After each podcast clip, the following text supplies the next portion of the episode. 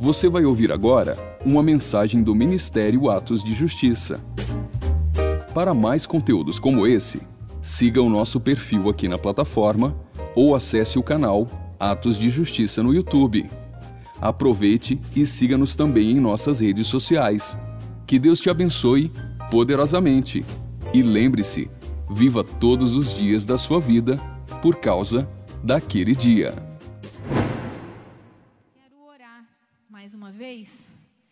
Porque nós temos visto muitas pessoas enfermas, né? Você conhece alguém que está doente? Eu conheço algumas pessoas enfermas. E inclusive eu estou hoje aqui porque tem alguém enfermo, né? que não pôde estar aqui. E nós temos recebido mensagens, pessoas que estão preocupadas, que estão alertas, porque uma onda aí de vírus, gripe, enfim, tudo junto, misturado, né? A gente não sabe nem mais dar nome. As coisas têm vindo, mas nós sabemos que o Senhor continua cuidando de nós, amém? Vamos orar? Senhor, nessa noite, nós primeiramente te damos glória. Te agradecemos, Senhor, porque em meio a tantas tribulações nós temos visto o quanto o Senhor é bom. E o Senhor tem cuidado de nós. E nós queremos pedir agora, Senhor, que o teu cuidado se estenda sobre cada um que está enfermo. Senhor, nós conhecemos tantas pessoas que têm se manifestado com viroses, gripes, alergias, Senhor. É, alguns não sabem o diagnóstico, mas, Senhor, nós cremos no teu poder de cura. Nós cremos na unção que existe sobre o teu sangue que foi derramado na cruz, Senhor. E nós chamamos agora a cura do Senhor, cura das enfermidades, cura os enfermos, Senhor. Levanta os abatidos, Pai. Visita, Senhor, os leitos. Visita os nossos irmãos, ó Pai, que estão pedindo oração, que estão clamando que estão pedindo por socorro nessa hora. Senhor, vai tirando o mal-estar, cedendo febres, infecções, tudo aquilo que tem invadido as correntes sanguíneas, as vias respiratórias. Senhor, em nome de Jesus, nós damos ordem agora nas regiões celestiais e pedimos, Senhor, envia os teus anjos a visitar os leitos, a visitar as casas, os hospitais, as unidades básicas de saúde. Senhor, vai trazendo cura sobre Campo Grande agora agora. Passeia com os teus anjos, Senhor, sobre a nossa cidade, Deus. E vai derramando unção de cura, unção de cura, o teu bálsamo curador, Pai. Nós clamamos vida, nós clamamos vida abundante, vida plena, Senhor. Vidas restauradas, curadas. Tudo isso, tudo isso para que o teu nome seja glorificado, honrado e reconhecido entre todos. Deus de Israel, o nosso Deus, nós te glorificamos nessa noite, em nome de Jesus. Amém. Aleluia. Glória a Deus. Se você quiser se assentar, pode. Nós vamos ler a Bíblia agora, mas se você quiser ficar em pé também, pode. Para lermos essa porção da palavra do Senhor. Amém? Quero te convidar a abrir a sua Bíblia no livro de Coríntios, segunda de Coríntios, capítulo 4. Segunda Coríntios, capítulo 4.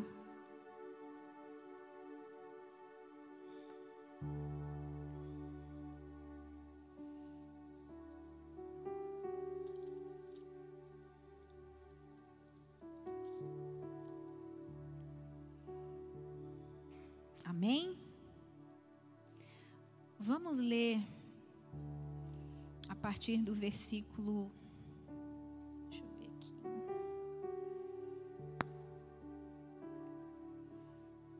Versículo 7. Amém? 2 Coríntios 4, 7. Temos, porém, este tesouro em vasos de barro, para demonstrar que este poder, que a tudo excede, provém de Deus e de, não de nós mesmos.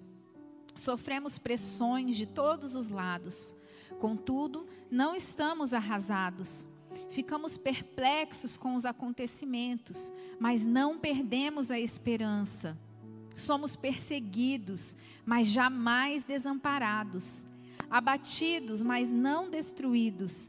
Trazendo sempre no corpo o morrer de Jesus, para que a vida de Jesus, da mesma forma, seja revelada em nosso corpo. Pois nós que estamos vivos, somos cotidianamente entregues à morte por amor a Jesus, para que a sua vida também se manifeste em nosso corpo mortal de maneira que em nós opera a morte, entretanto em vós a vida. E assim está escrito: cri, por isso declarei. Com este mesmo espírito de fé, nós igualmente cremos e por este motivo falamos. Temos certeza de que aquele que ressuscitou o Senhor Jesus dentre os mortos, da mesma forma nos ressuscitará com ele e nos apresentará convosco.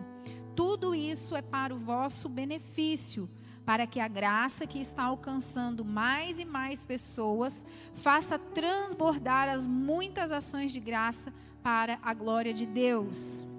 Amém? É uma versão um pouquinho diferente da sua aí? Mas eu vou ler novamente agora, numa outra versão que talvez você conheça mais. Temos, porém, este tesouro em vasos de barro, para que a excelência do poder seja de Deus e não de nós. Em tudo somos atribulados, mas não angustiados, perplexos, mas não desanimados, perseguidos, mas não desamparados, abatidos, mas não destruídos trazendo sempre por toda a parte a mortificação do Senhor Jesus no nosso corpo, para que a vida de Jesus se manifeste também em nós. E assim nós que vivemos estamos sempre entregues à morte, por amor de Jesus, para que a vida de Jesus se manifeste também na nossa carne mortal, de maneira que em nós opera a morte, mas em vós a vida. E temos, portanto, o mesmo espírito de fé, como está escrito: cri, por isso falei. Nós cremos, também por isso falamos. Sabemos que o que ressuscitou o Senhor Jesus nos ressuscitará também por Jesus e nos apresentará convosco. Porque tudo isto é por amor de vós, para que a graça multiplicada por meio de muitos faça abundar a ação de graças para a glória de Deus. E aí, finalizando, ele diz assim: por isso, por tudo isso, não desfalecemos. Ainda que o nosso homem exterior se corrompa, o interior, contudo, se renova de dia em dia. Pois a nossa leve e momentânea tribulação produz para nós eterno peso de glória, acima de toda comparação Portanto, nós não atentamos nas coisas que se veem, mas nas que se não veem. Pois as que se veem são temporais e as que não se veem são eternas. Amém? Você crê nesta palavra? Amém. Aleluia. E nessa noite, eu quero falar sobre não olhar para as circunstâncias.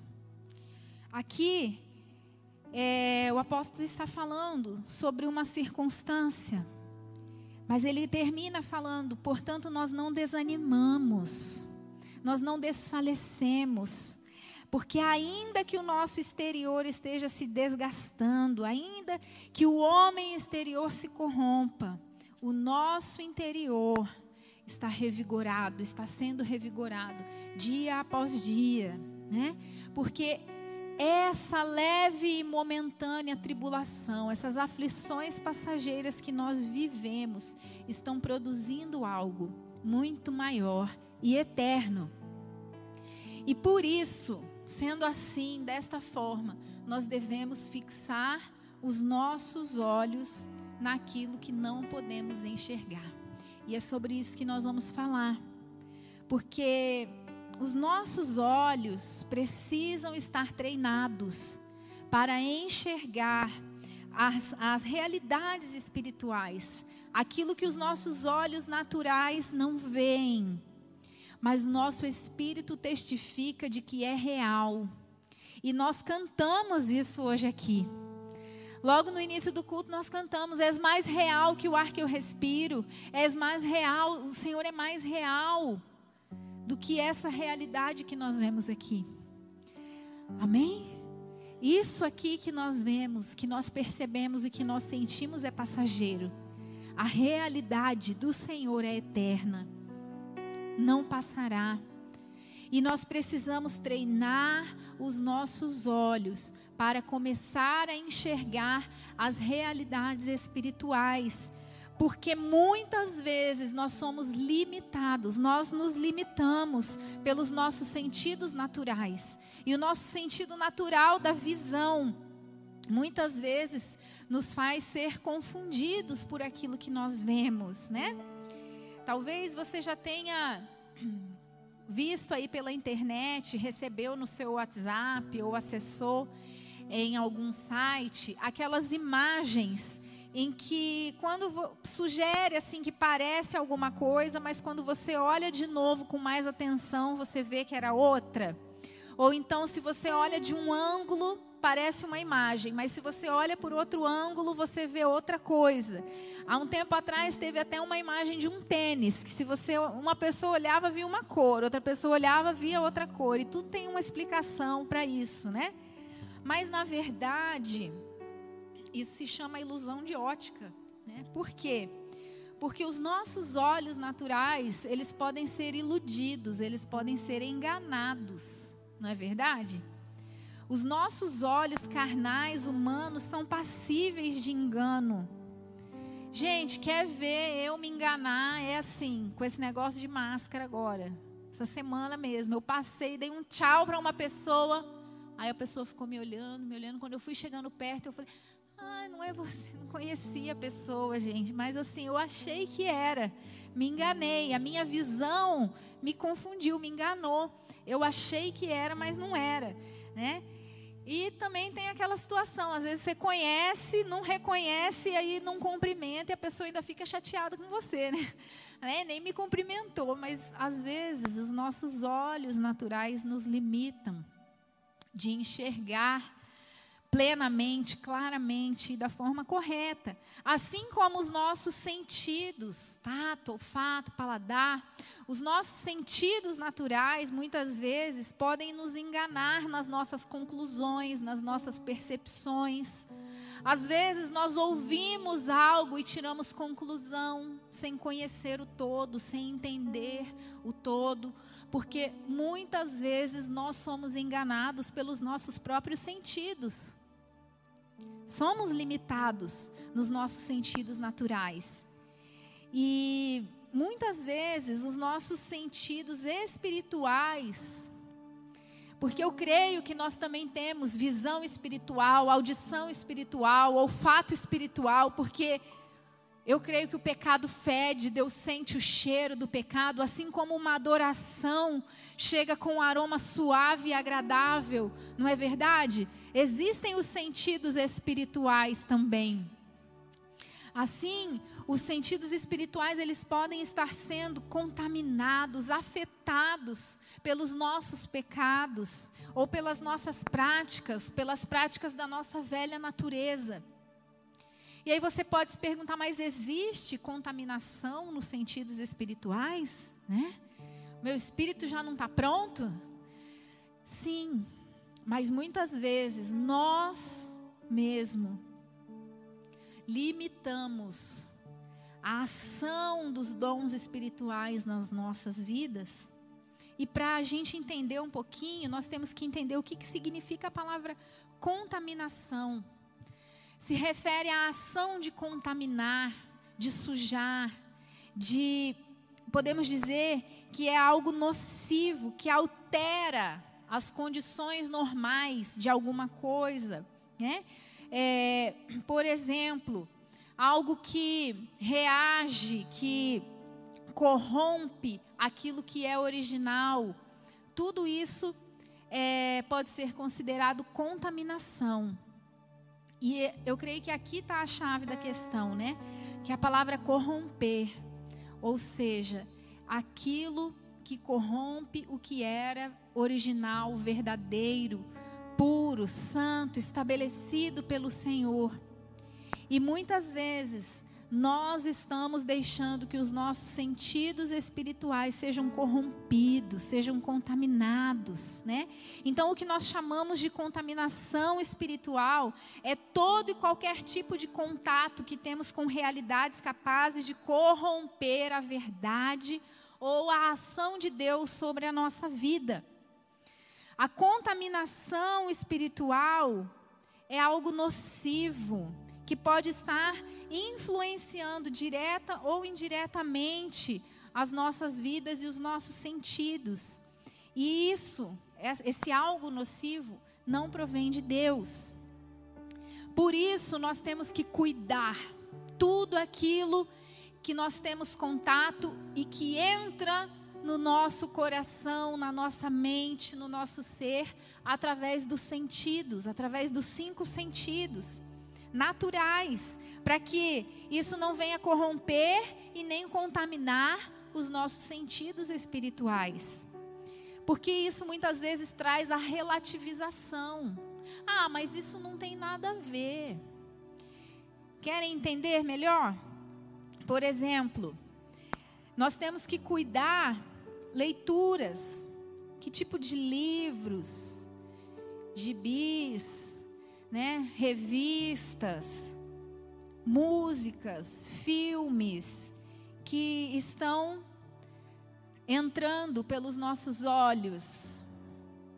O que nós temos acessado com os nossos olhos, isso pode estar trazendo alguma contaminação espiritual? Nós devemos pensar se o que eu vou ler, se o que eu vou assistir, se o que eu vou ouvir, se aquilo vai me trazer algum tipo de contaminação, aquilo pode corromper a ação de Deus em mim, de maneira direta ou indireta. Às vezes, na hora ali não tem nada a ver, mas aquilo vai minando a presença de Deus. Esses dias eu ouvi uma pessoa falando que a gente só não tem fome de Deus porque a nossa alma já está farta de outras coisas. Então, às vezes, você nem está vendo uma série que tem problemas, que faz você pecar e que faz você entrar na, na pornografia, no adultério. Às vezes, não é nada que aparentemente, humanamente, seja pecado. Mas aquilo está te alimentando e está saciando a tua alma. Sabe o entretenimento? O entretenimento vem para saciar a alma. E uma alma farta e saciada de entretenimento não tem fome de Deus. Não tem fome da palavra de Deus. Não tem fome e não tem sede. Porque já está saciado. Então, às vezes, nós pensamos assim: ah, mas eu estou assistindo uma coisa tão ingênua, não tem nada. Né? O que estão implicando comigo? Mas nós estamos saciando a nossa alma.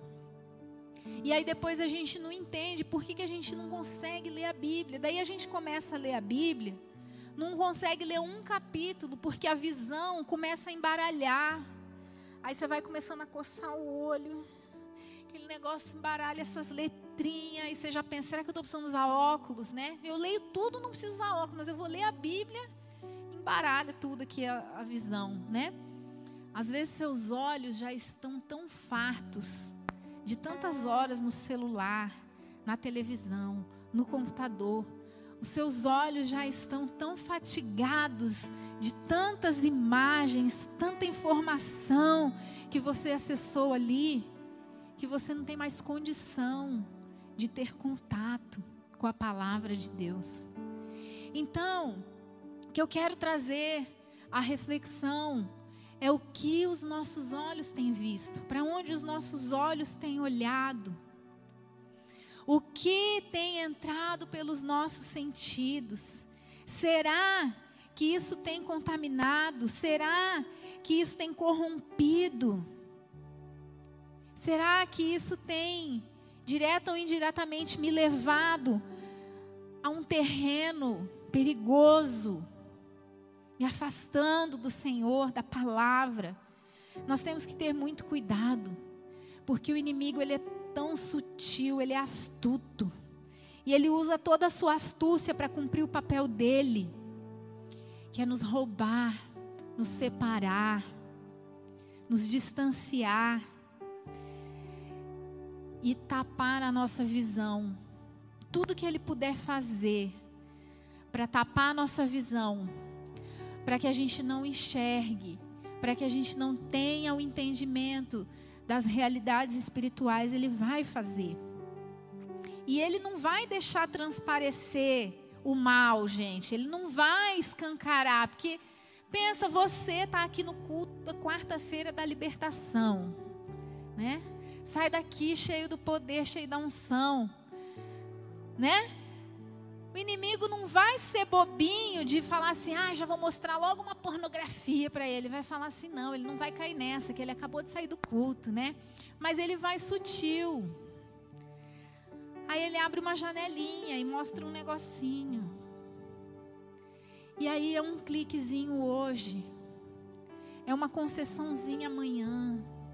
É cinco minutinhos a mais, e fala assim: ah, pode dormir que eu vou ficar aqui só mais um pouquinho. E isso, os nossos olhos vão recebendo, vão recebendo. E sutilmente, com astúcia, Satanás vai nos contaminando e vai nos afastando da realidade espiritual que o Senhor quer nos mostrar. Mateus 6 fala sobre isso. Ah, se os teus olhos forem bons, então todo o teu corpo será bom. Ai, mas se os teus olhos forem maus, quão grandes trevas você vai ter no seu interior.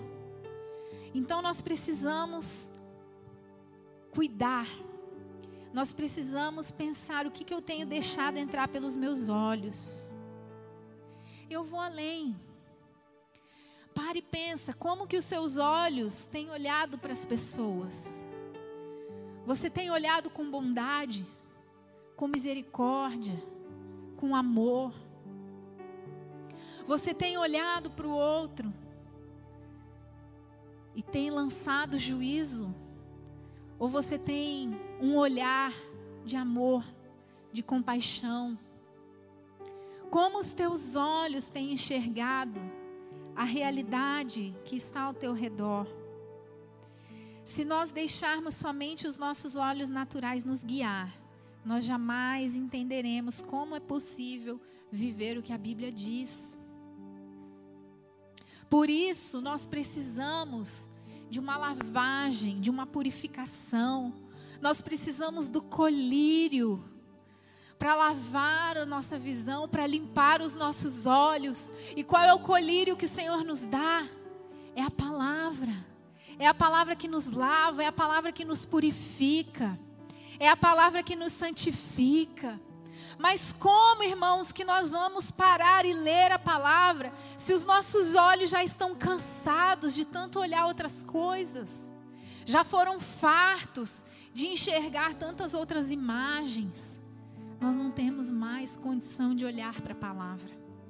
Nossos olhos já se cansaram, nossos olhos já se distraíram. E aí, com os nossos olhos embaçados, com a nossa visão turva, nós não podemos ter um olhar de fé.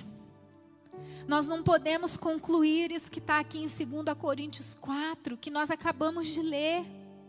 Nós não conseguimos entrar nessa realidade espiritual que diz que, mesmo tudo esteja desmoronando ao meu redor, mesmo que a tribulação venha me afligir, eu olho para ela e eu falo, ela é leve e momentânea, ela vai passar.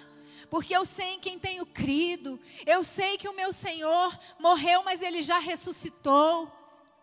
Eu sei por quem eu vivo. Eu sei o poder do evangelho, o poder da cruz. Como nós vamos viver com esses olhos de fé se os nossos olhos estão tão embaçados? Míopes, doentes. E o Senhor quer nos levar a uma cura, a uma cura das nossas visões nessa noite. O Senhor quer curar os nossos olhos. Amém? Assim como um dia aquele cego falou: Senhor, tem misericórdia de mim, me cura. E o Senhor o curou, o Senhor quer nos curar nessa noite. Mas nós precisamos entender qual é o nível da nossa cegueira, qual é o nível da nossa doença, qual é o nível da nossa falta de visão. Porque muitas vezes, irmãos, nós estamos cheios de pontos cegos. A gente está se achando, se achando crente, se achando bom, se achando muito, mas a gente não está enxergando. A trave que está no nosso olho, e nós estamos tentando tirar o cisco que está no olho do irmão. Nós precisamos pedir, Senhor, limpa os meus olhos, limpa a minha visão. Me dá a tua visão espiritual. Às vezes eu, esposa, olho para o meu marido e eu vejo nele tanta coisa que precisa mudar, tanta coisa que ele ainda não faz, tanta coisa que ele ainda não evoluiu. Mas eu sou incapaz de olhar para mim mesma e perguntar, Senhor, aonde eu ainda não mudei, o que eu ainda não evoluí? Eu quero me enxergar. Eu quero estar nesse espelho, frente a frente com o Senhor, para ser transformada de glória em glória. Todos os dias na presença do Senhor, me enxergando. E enxergando o Senhor. Amém? Para que a gente possa entender o que está aqui em 2 Coríntios 4 quando ele fala assim, eh, tem uma versão ampliada que diz assim: de todos os lados somos pressionados. Às vezes você já se sentiu assim? Nós temos conversado com muitas pessoas nos últimos dias, atendido, muitos atendimentos, pessoas pedindo conselho, buscando ajuda. Às vezes ligação, às vezes até pelo Instagram sai atendimento pastoral, porque as pessoas estão desesperadas por uma palavra por uma direção. As pessoas estão clamando. E às vezes nós nos sentimos assim, de todos os lados, sendo pressionados. É o problema financeiro, gente, é a gasolina, é o supermercado que você vai e cada mês você compra menos. É um negócio aqui, é um problema no trabalho, é uma pessoa que te persegue, é um problema no casamento, é um problema com o filho, é um problema com os pais, é um problema com o vizinho. Nós somos pressionados, nós somos pressionados de todos os lados. Mas essa palavra diz assim: de todos os lados somos pressionados, mas não desanimados. A pressão pode existir. Nós não estamos dizendo que nós vamos viver numa bolha, intocáveis. Não. O Senhor nos fez uma promessa também. Essa promessa ninguém gosta de lembrar, mas Ele nos prometeu: no mundo tereis aflições, mas tem de bom ânimo. Então nós não desanimamos pelas pressões, amém? Ficamos perplexos, Gente, às vezes eu fico perplexa com algumas coisas que eu ouço, algumas coisas que eu vejo, né? Falo, meu Deus, não é possível que é assim. Outro dia eu assisti um filme por indicação do nosso pastor Dinho, que pregou aqui, falou daquele filme Não Olhe Para Cima, né? Daí no outro dia eu tive que assistir, porque fiquei curiosa, né? Para ver o que, que era o filme. E eu fiquei perplexa. Eu falei, gente, esse filme é o que está acontecendo. Aqui no Brasil você não sabe dizer.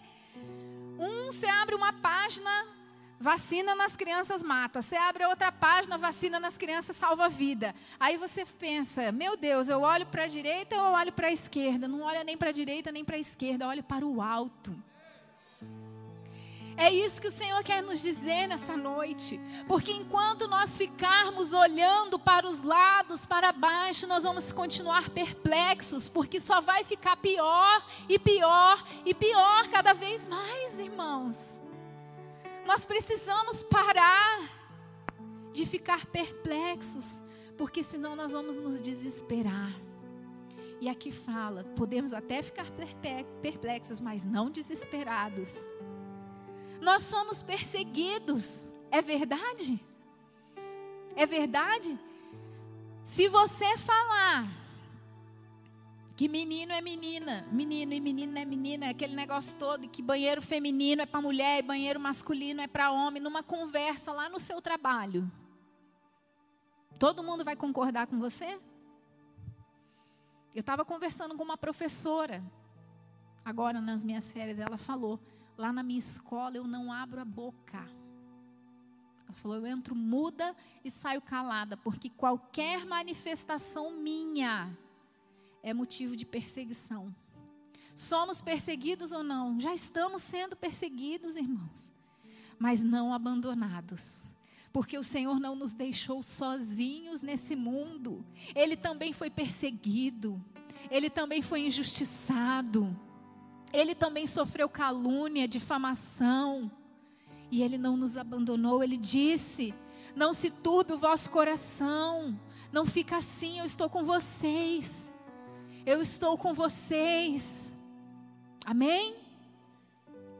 Abatidos, às vezes sim, nós nos abatemos. Tem dias e dias, irmãos. Tem dias que eu acordo pensando, uau, uau, uau, sou espiritual, mas tem dia que eu acordo um pouco deprimida. Tem dia que eu não estou assim, com tanta facilidade para romper nas regiões celestiais que eu não estou nem com tanto ânimo para levantar para vir trabalhar. Mas eu não posso viver pelas circunstâncias. Amém? Podemos até ser abatidos algumas vezes, mas jamais destruídos. Porque o Senhor dos exércitos é conosco.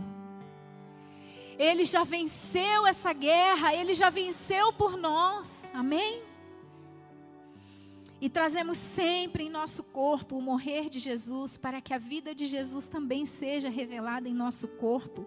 Aleluia. Então, as experiências e as circunstâncias dessa vida muitas vezes são dolorosas, são difíceis. E são o que nós temos de visível diante de nós. É aquilo que a gente vê, é aquilo que a gente enxerga. Mas eles não passam de fenômenos dessa vida, desse trajeto que nós estamos fazendo aqui, porque nós estamos caminhando. Nós somos peregrinos nessa terra. Nós estamos de passagem nesse lugar e todas essas circunstâncias fazem parte deste trajeto, deste caminho. Mas isso é passageiro. Por isso que nós precisamos fixar os nossos olhos no Senhor olhar para o alto, para não desanimar, né? em contrapartida, as realidades invisíveis, e elas não são menos reais por serem invisíveis, né? Elas são eternas. Elas não mudam, elas não passam. Amém? A palavra do Senhor diz que toda boa dádiva e todo dom perfeito vem do alto do Pai das luzes, onde não há sombra de mudança e nem variação. Nada mudou no céu. Nada mudou, tudo continua debaixo do controle do Senhor. Aqui no mundo as coisas mudaram. Porque às vezes a gente começa a conversar assim com o pessoal de mais de 40. O pessoal fala assim, mas na minha época, né, Marlon? Não que você tenha essa idade, né? Porque você é jovem. Mas na minha época não era assim. Na minha época não acontecia isso. As coisas mudaram. Mudaram muito. Para pior. Muitas coisas mudaram para pior. Mas no céu nada mudou. O Senhor continua preparando um lugar para nós lá. O banquete, a mesa está sendo posta. As ruas continuam sendo de ouro. Não mudou, o céu não mudou o mundo, as circunstâncias podem ser totalmente diferentes. Os nossos olhos podem estar enxergando o caos, mas o nosso espírito precisa ter a certeza de que nas regiões celestiais o Senhor continua no controle de todas as coisas. Amém? Por isso que nós olhamos para o alto, não para as aparências transitórias, para esse cenário que o mundo está montando. Vocês estão percebendo que está sendo montado um cenário, que vai acontecer algo, parece que está sendo preparado um palco para uma grande peça. As, as pessoas estão se movendo, as coisas estão acontecendo e a gente está vendo, e parece que muita gente não percebe o que está sendo maquinado, o que está sendo arquitetado. Esse é o cenário natural que os nossos olhos estão enxergando neste mundo. Mas teve uma pregação que eu assisti do apóstolo Luiz Hermínio que ele ilustrou uma coisa muito, muito relevante para isso que nós estamos falando aqui. Ele disse assim que Deus falou para Abraão e consequentemente para Isaac e para Jacó, né, que grande seria a sua descendência. Foi uma palavra poderosa que o Senhor declarou, uma promessa. Porém, as suas três esposas eram estéreis: Sara, Raquel e Rebeca. Como? Deus promete que deles viriam uma grande nação, um número incontáveis de filhos. E as suas três esposas são estéreis. Isso é contraditório. Mas isso quer dizer que nós devemos estar fixando os nossos olhos nele e não nas circunstâncias. Porque nas circunstâncias as coisas podem parecer estéreis, pode parecer que não vai dar nada, que não vai vir à luz, que não vai romper, que a promessa não vai cumprir. Tudo pode parecer contrário, as circunstâncias podem dizer que não, mas se Deus já disse que sim, então apenas creia, porque vai acontecer. É isso. Só que nós, irmãos, muitas vezes estamos com os nossos olhos tão embaçados, tão distraídos, que nós não conseguimos focar. E aí eu quero te perguntar: aonde foi, onde foi que você perdeu a visão de Jesus? Onde que o seu olhar se perdeu dele, que o seu foco se distraiu, se distanciou do Senhor? Outro dia eu vi no Instagram aquele rapaz do Jesus Cop, filho do pastor Josué Gonçalves, né? É, ele falando uma experiência dele nessas férias, não sei se alguém viu. Ele falando que foi sair de férias com o pai. E eles foram de carro.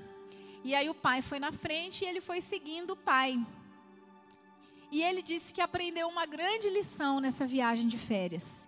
Porque no caminho, ele tinha que ir olhando qual que era a direção que o pai dele estava indo. Só que às vezes, durante o caminho na estrada, ele se distraía, ele diminuía a velocidade e de repente um carro cortava eles e entrava no meio. E quando ele se percebia, ele já tinha perdido o pai dele de vista. Então ele precisava acelerar e precisava correr atrás do que ele perdeu ali, da onde ele se distraiu, para poder colar de novo na traseira do pai dele. E aí ele conclui falando que ele entendeu que o segredo de seguir é jamais perder a visão do condutor à sua frente. E aí ele trouxe para nossa realidade de cristãos, né? Nós nos chamamos seguidores de Jesus, não é? Seguidores de Cristo, seguidores do Evangelho. E aí ele fala: esse é o segredo. Nós, às vezes, no caminho, nos distraímos e perdemos a visão de quem está nos guiando. E aí nós precisamos correr atrás desse tempo perdido para colar de novo na traseira. Temos que estar tá juntinho. Nós não podemos perder a placa dele de vista. Nós não podemos perder o Senhor de vista. A nossa visão precisa estar focada em quem está nos dando a direção. Lembra que Ele é o nosso general. O general vai na frente, dando o passo, dando a direção, dando a estratégia da guerra. Nós precisamos estar logo atrás, colado ali nele, olhando bem perto, sabendo qual é o próximo passo. Às vezes nós não vamos conhecer a estratégia. Aliás, na maioria das vezes, quase nunca a gente vai saber qual que é o próximo passo, mas não importa, nós não precisamos ter o mapa, porque nós temos um guia. Nós não precisamos saber qual é a próxima esquina, porque nós estamos atrás do mestre. Nós não precisamos conhecer todas as coisas. Algumas pessoas vêm para mim e falam assim: "Pastora, mas se eu soubesse se vai dar certo, você não precisa saber, já deu certo". Você já deu certo, já é filha, já é herdeira. Já deu certo, você não precisa ficar ansioso, ansiosa, precisando entender todos os detalhes da história para saber dizer se quer, se não quer. Apenas siga o teu mestre bem juntinho, coladinho atrás dele ali, passo por passo. Confia que o próximo passo ele vai dar a direção certa. Se for para esse lado, vai junto, caminha perto do mestre. Não perde ele da visão. Não deixa a tua visão se embaçar e se distrair no caminho. E de repente, quando você perceber, ele foi e você não sabe por onde ele está. Siga o mestre, bem juntinho. Afina a tua visão. Se precisar usar óculos, usa, mas fica perto dele. Não se deixe distrair. Não se deixe distrair. Nós não temos mais tempo para distração. Alguém aqui já errou o caminho quando estava viajando? Teve que voltar não sei quantos quilômetros. Nessa viagem nós fomos para o Rio.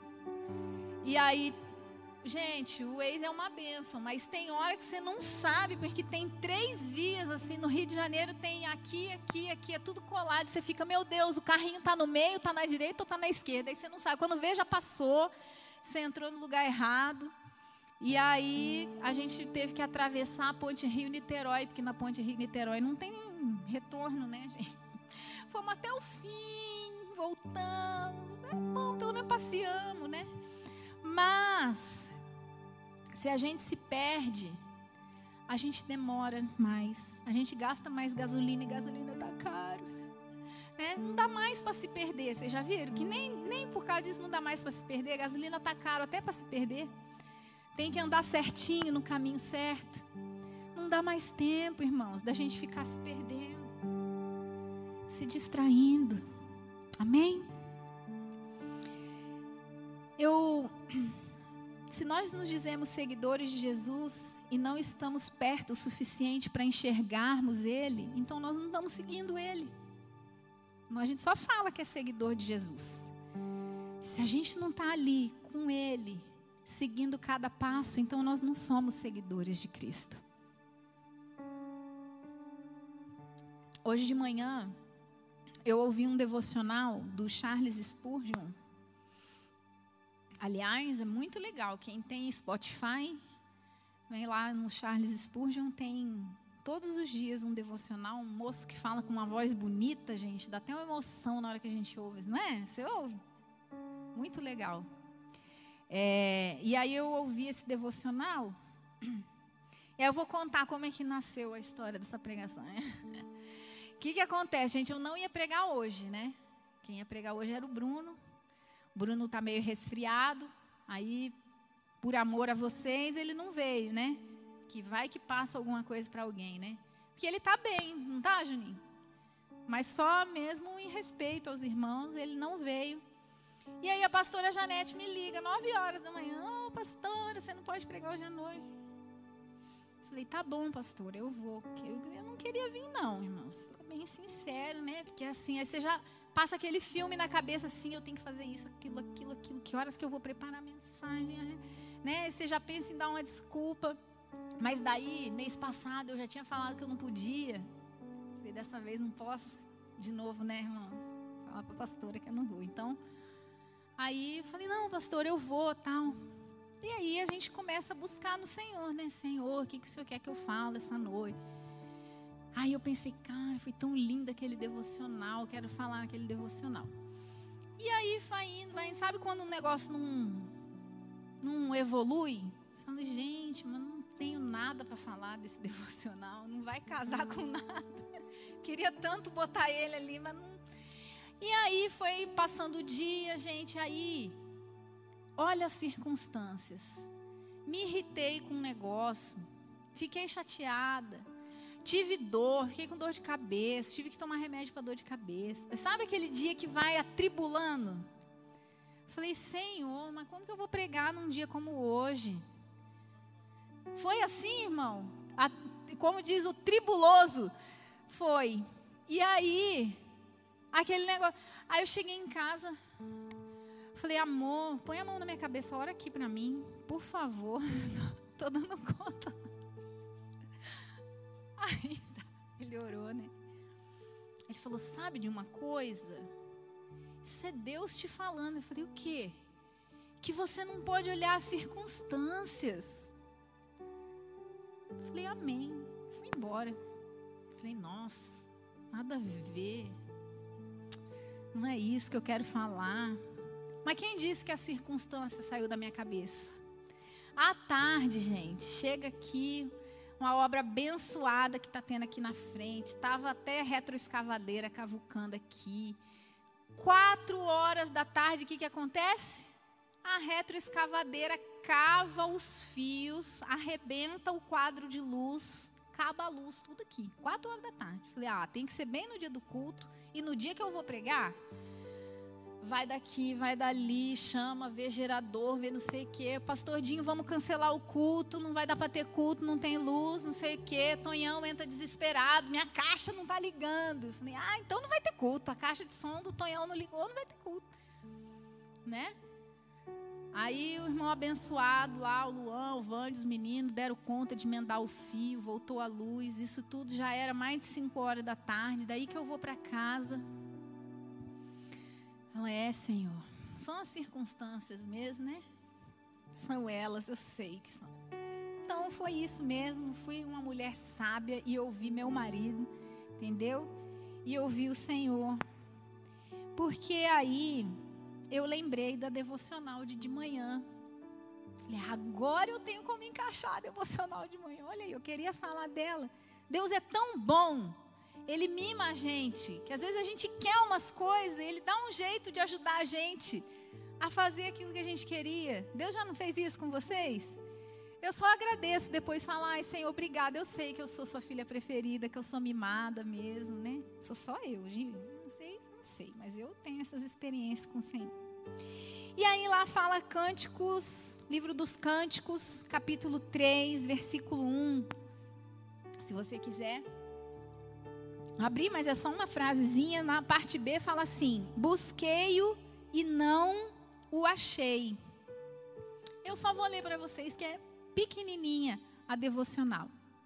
Ele fala assim: Diga-me onde você perdeu a companhia de Jesus, e eu lhe direi o lugar mais provável onde poderá encontrá-la. Aí ele começa a fazer algumas perguntas. Perdeu a Cristo em seu quarto? Porque não o tem buscado em oração, então é ali que deves procurá-lo e encontrá-lo. Perdeu a Cristo por causa do pecado? Não encontrará a Cristo de nenhuma outra maneira, exceto por meio de abandonar o pecado e de buscar o Espírito Santo para mortificar o que habita em concupiscência dentro de você. Perdeu a Cristo por negligenciar as Escrituras?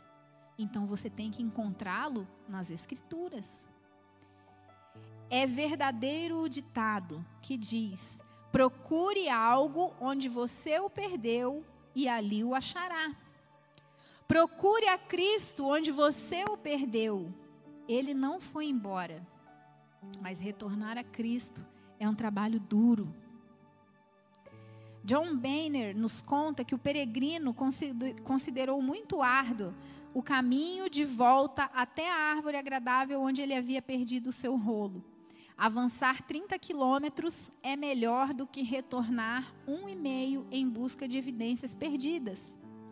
Tenha o cuidado de encontrar o seu Senhor e apegar-se a Ele com intimidade. Mas como você o perdeu? Como você pode não ter mantido os olhos nele o tempo todo, pelo temor de perdê-lo de vista? Às vezes nós perdemos o temor de não ver mais Jesus. Apesar de gemer pesarosamente, ah, se eu soubesse onde poderia achá-lo. Continue, visto que é perigoso ficar sem o seu Senhor. Sem Cristo, você é como uma ovelha sem pastor, como uma árvore sem água nas raízes, como uma folha seca na tempestade, sem ligação com a árvore que lhe dava vida. Busque-o de todo o seu coração e você o achará. Empenhe-se de forma completa nessa busca e verdadeiramente, para a tua alegria, o descobrirá. Amém? Onde você perdeu Jesus? Aonde os seus olhos se perderam dele? Ah, irmãos, eu vim aqui hoje à noite para dizer para vocês que os nossos olhos precisam encontrar Jesus. Jesus precisa estar em tudo o que você vê. Para onde você olhar, você precisa enxergar Jesus. Amém? Quando seus olhos não encontrarem mais Jesus, então não vai mais ter esperança. Não haverá fé que resista às circunstâncias. Quando nós estivermos tão distantes dele, ou quando os nossos olhos estiverem tão turvos, sujos, impuros, quando as impossibilidades fizerem com que a gente não enxergue Jesus. Eu vim dizer para vocês essa noite: olhem para o alto. Ajuste as suas lentes, foca a sua visão. Olha para Jesus. Fala como salmista, lá no Salmo 121. Eleva os meus olhos para os montes, de onde me virá o socorro? O meu socorro vem do Senhor que fez os céus e a terra. Eleva os seus olhos para mais alto. Talvez você ainda esteja olhando muito para baixo, para as circunstâncias ao seu redor. E eu não vim aqui falar isso porque eu sou melhor ou porque isso não acontece comigo. Não, acabei de falar para vocês, aconteceu comigo hoje. O dia inteiro, aliás, né? Eu prego para minha alma nessa noite, eu me submeto a essa palavra, porque tem dias que eu me perco de Jesus também. E eu preciso ir correndo encontrar Ele de novo. Eu preciso ajustar minha visão para poder prosseguir. Todos nós precisamos. É preciso tirar aquilo que está embaçando a nossa visão, limpar, purificar os nossos sentidos espirituais. Você ouviu aqui a devocional que eu li são os pecados que te afastaram de Jesus. Então você precisa confessá-los nessa noite. Você precisa se arrepender, deixar. É a distância de Jesus. Então você precisa desesperadamente voltar. É a dureza, é a frieza do seu coração pela falta de perdão. Então nessa noite você precisa perdoar.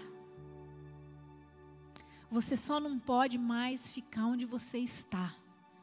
Você precisa estar mais perto de Jesus. Seus olhos precisam enxergá-los. Você não pode mais ficar onde você está, porque o justo viverá pela fé. Mas se nós ainda vivemos a prática da injustiça, como que nós queremos exercer a fé? Por isso que não está dando certo. É por isso que está difícil crescer em fé. É por isso que está tão pesado. Nós precisamos deixar as práticas da injustiça, do pecado que nos afasta, que nos distancia do Senhor. Para de olhar as circunstâncias, olha para o alto. Olhe para o autor e consumador da sua fé, da nossa fé. Jesus. Amém? Abra sua Bíblia comigo. Vamos finalizar já. Vai lá em Abacuque, lá no Velho Testamento. Volta um pouco aí. Volta bastante. Abacuque. Esse é mais difícil de achar, né, gente? Mas vocês conseguem. Não é o Abacuque da Zizi, tá? Zizi está ali quietinha. Abacuque capítulo 2, versículo 4, tem aí um, uma palavra que a gente pode dizer que foi uma grande revelação. que depois, lá nos evangelhos, nós vemos se repetir tantas vezes. Abacuque 2, 4 diz assim: Escreve, pois, eis que o ímpio está cada vez mais arrogante, suas vontades não visam o bem, mas o justo viverá pela fé. Se nós vivemos na injustiça, irmãos, nós nos tornaremos cada vez mais arrogantes. Nós não vamos reconhecer que nós estamos longe, que nós precisamos de Jesus. Mas o justo, esse reconhece que tudo vem dele, que tudo é por ele, que tudo é para ele. E aí os nossos olhos se enchem de fé a nossa visão é ajustada, o nosso foco volta para o lugar certo, nós voltamos a olhar para Jesus e as coisas começam a voltar a fazer sentido. E aí as pessoas olham para você e falam assim: mas como que você está tão bem? Olha como que está acontecendo aqui, olha o que está acontecendo ali, olha o problema que tem aqui. Mas você está bem, você está firme, você está prosseguindo e ninguém entende por quê? Porque isso é loucura para as pessoas. Isso é loucura para os que não creem. Mas o justo viverá pela fé. É, irmãos, o justo viverá pela fé. Romanos 1,17 fala: é evidente que pela lei ninguém será justificado diante de Deus, mas o justo viverá pela fé. Gálatas 3,11 diz, ou oh, esse era Gálatas 3,11, né? Romanos 1,17 diz: Porque nele se descobre a justiça de Deus de fé em fé, como está escrito: Mas o justo viverá pela fé. Hebreus 10, 38 diz: Mas o justo viverá pela fé. Aleluia. E aí ele complementa assim: E se ele recuar, a minha alma não tem prazer nele. A alma do Senhor não tem alegria, não tem prazer em quem recua, em quem retrocede na fé, em quem não prossegue no caminho olhando com o um olhar fixo para Jesus. O Senhor não se alegra quando a gente recua. Por isso, nessa noite, eu quero dizer: nós não vamos recuar. Nós não vamos voltar atrás, nós vamos prosseguir, prosseguindo para o alvo, olhando para Jesus, com os nossos olhos fixos no Senhor. Não vamos nos distrair no caminho, não vamos olhar para a direita e para a esquerda, não vamos ser confundidos, não vamos ser abalados, irmãos. Não dá mais tempo. Os nossos olhos precisam estar focados nossos olhos, a nossa visão precisa estar limpa. Nós precisamos nos purificar ainda mais. Nós precisamos do sangue do Cordeiro passando sobre nós, nos purificando, nos limpando, nos lavando. Nós precisamos dos colírios do céu para limpar a nossa visão, para que a gente pare de olhar as circunstâncias e olhe para o Senhor. Mas o justo viverá pela fé. Nós não vamos recuar. Nós não vamos recuar. Amém? Fica de pé. Lê comigo aí. Vira a página. Você já estava em Abacuque 2, vira para o 3. Ele entendeu isso. E o capítulo 3 é uma oração, é um cântico. É um cântico espiritual, é um cântico coração, oração com cântico, eu não sei o que, que é, algo maravilhoso que o coração, a alma, o ser de Abacuque expressou ali para o Senhor. Ele entrou nesse lugar próximo, com a visão ajustada, com os sentidos espirituais ali, puros, afinados com o Senhor. E ele pôde declarar, na sua conclusão, a fé. A fé.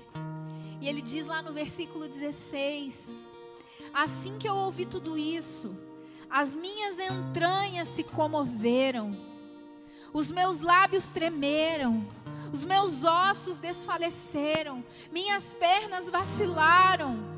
Portanto, aguardei em tranquilo silêncio o dia da tribulação que virá sobre o povo que nos oprime. Meu Deus. Acho que ele entrou quase num colapso aqui, né? Foi forte, como disse, foi forte. Sabe aquele dia que a unção vem forte, né, pastor Marcos? Imagina. E aí ele conclui falando: porque ainda que a figueira não floresça, nem haja fruto na vide, ainda que decepcione o produto da oliveira e os campos não produzam mantimento, ainda que as ovelhas da malhada sejam arrebatadas e nos currais não haja gado, todavia eu me alegrarei no Senhor e exultarei no Deus da minha salvação. O Senhor Deus é a minha força e fará os meus pés como o das servas e me fará andar sobre as minhas alturas. Aleluia! Essa visão está ajustada com os céus. Porque ainda que, ainda que, qual que é o seu ainda que?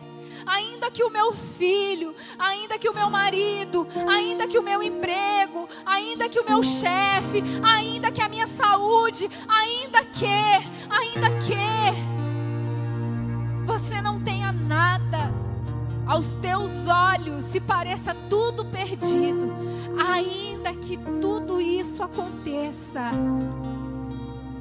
você pode dizer assim: eu, todavia, me alegrarei no Senhor e exultarei no Deus da minha salvação, porque o Senhor é a minha força.